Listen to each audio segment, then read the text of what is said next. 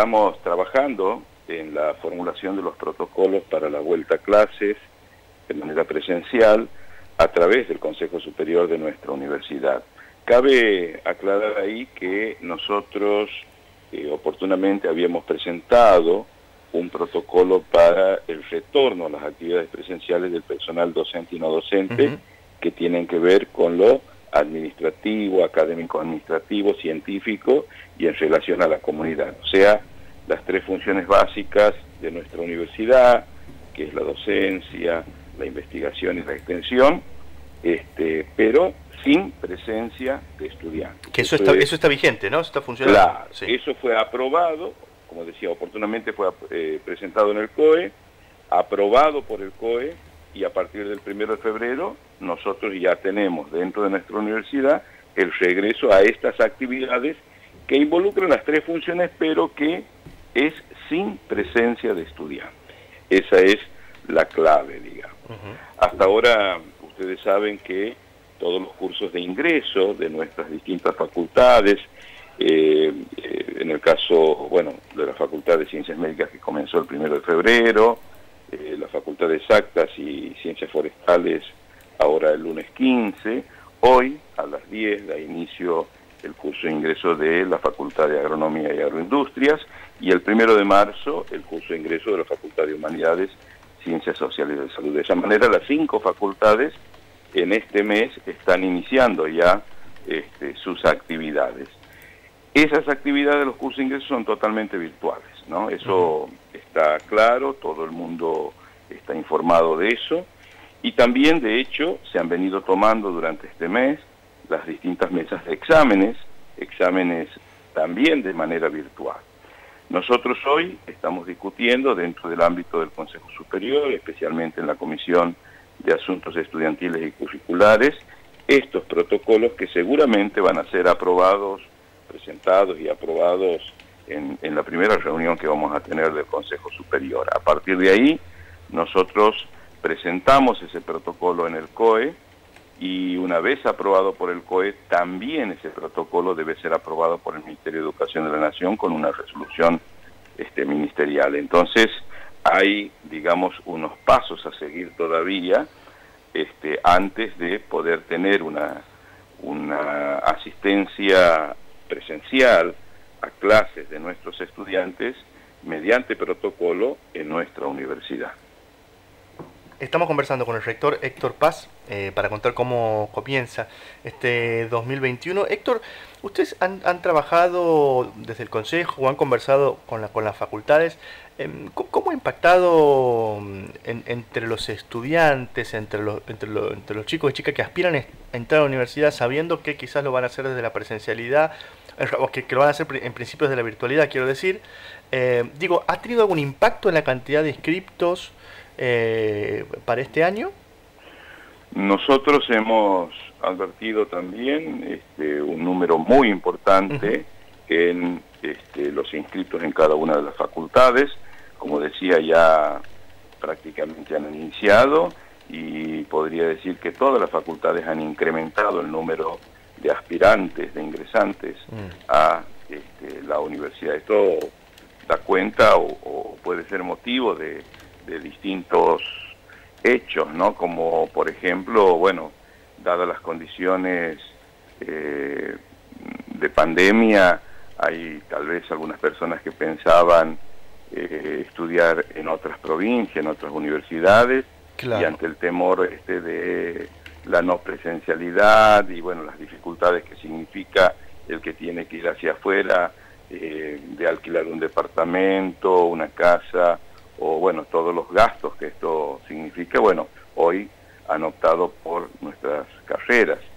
Este, ese podría ser un motivo, pero también, de hecho, este, hoy también el, la, la, eh, todo, todo un año prácticamente de virtualidad este, también ha posibilitado, ¿no? Esto también es propio de esta pandemia y propio de esta modalidad, ha posibilitado que personas que tal vez no podían este, venir a la capital para poder estudiar aquí de manera presencial, pero sí lo hacían de manera virtual desde el lugar donde estaban. Eso también es una realidad como es una realidad de todas las personas que no han podido entrar a las aulas virtuales por no disponer eh, de conectividad o de dispositivos electrónicos para ello. Entonces, creo que son múltiples las variables este, que influyen, pero en definitiva, y lo objetivo es que el número de ingresantes a la universidad este año se ha incrementado, incrementado notablemente, digamos, por ejemplo, por dar un número, este, la Facultad de Humanidades está teniendo eh, 3.000 ingresantes, ¿no? Es un número bastante importante en una población eh, general de 8.000 estudiantes, tener 3.000 ingresantes es un aporte eh, y un crecimiento importante. Así mm. que, eh, bueno, esas expectativas son positivas. También en esto cuenta todo un año prácticamente de haber caminado, transitado la, virtualidad, ha hecho que, eh, bueno, los que han seguido se han adaptado al sistema y bueno, hoy este, tanto las clases como los exámenes son de esa manera. Y se ha ganado cierta experiencia también en eso, ¿no? Si bien está, pedagógicamente está muy lejos de, de, cumplir los objetivos que se cumplen en el aula, ¿no? Eh, hay, en, en general, tanto docentes como estudiantes se han ido adaptando a esta forma y van a tener que seguirlo haciendo.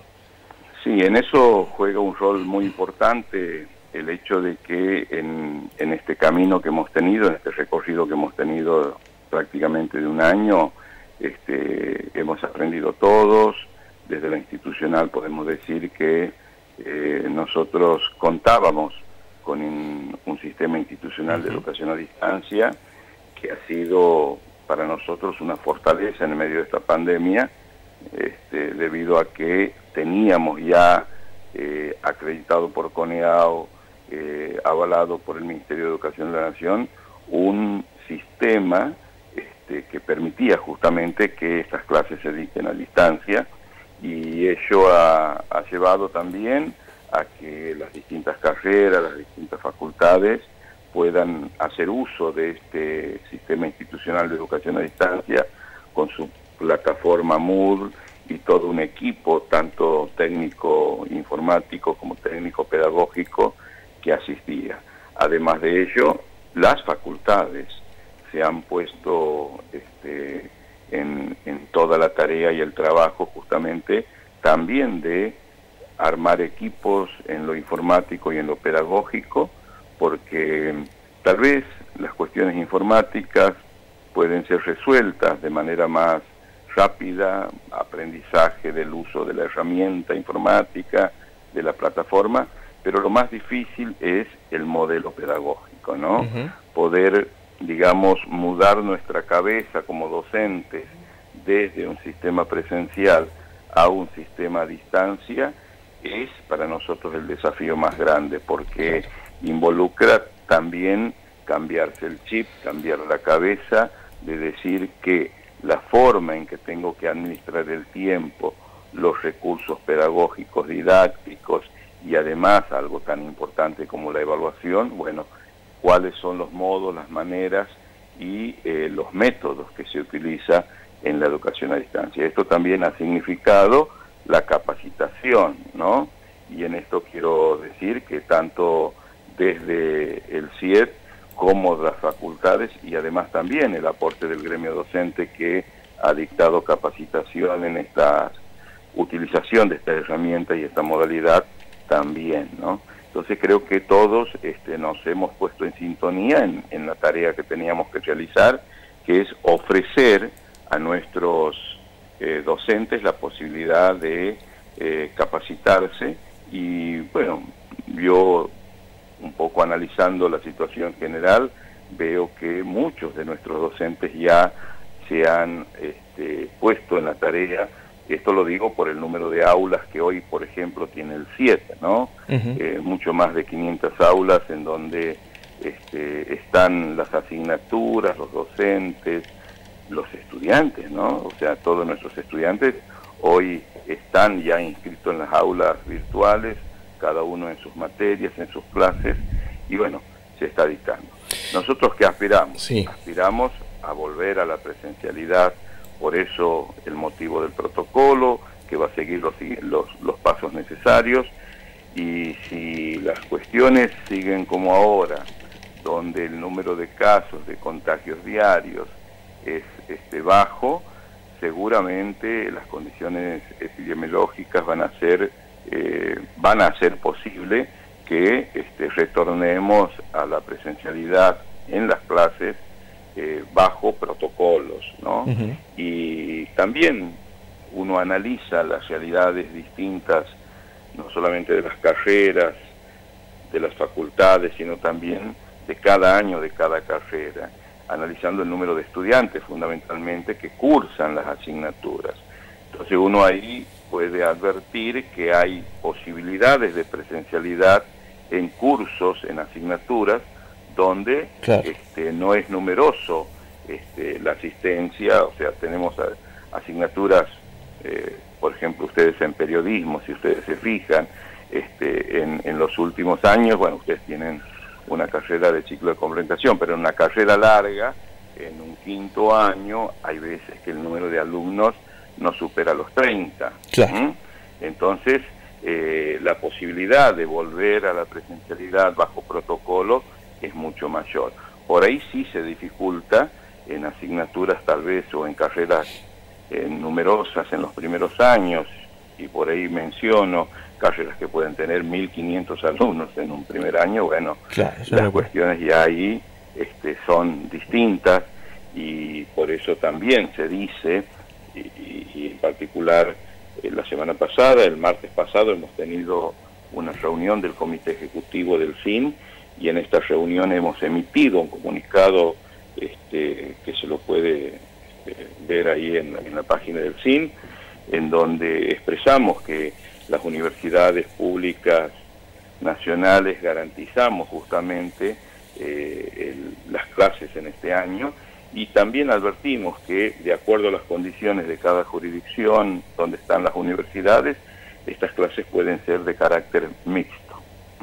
O sea, eh, un poco eh, teniendo clases presenciales con protocolos, si se permite, pero también manteniendo todo lo que puede ser la virtualidad, eh, compensando, digamos, en aquellas carreras donde eh, el número de alumnos es grande o la masividad que tenemos en la universidad este, así lo requiera, ¿no?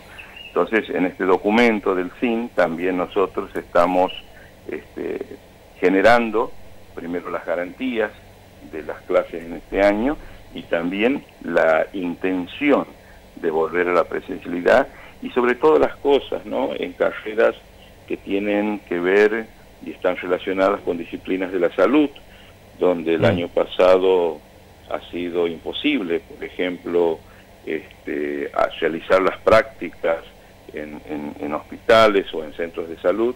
Entonces, bueno, hoy generar protocolos para que estos estudiantes puedan eh, terminar en algunos casos su carrera este, haciendo esas prácticas hospitalarias, esas prácticas preprofesionales, para que puedan este, terminar, culminar con su formación, ¿no? Así que bueno, en este documento del CIN también nosotros ahí expresamos varios puntos que consideramos importantes también para este año.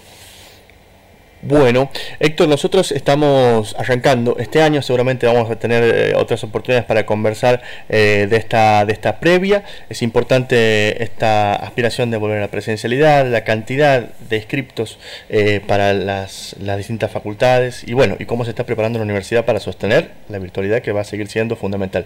Te agradecemos mucho por este contacto.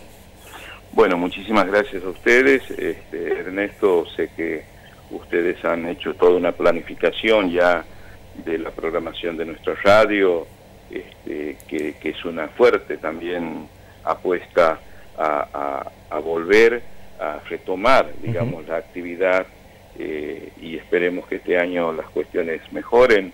El tema de la vacuna también para nosotros es algo muy importante y, y poder, digamos, desarrollar las actividades en esta nueva normalidad.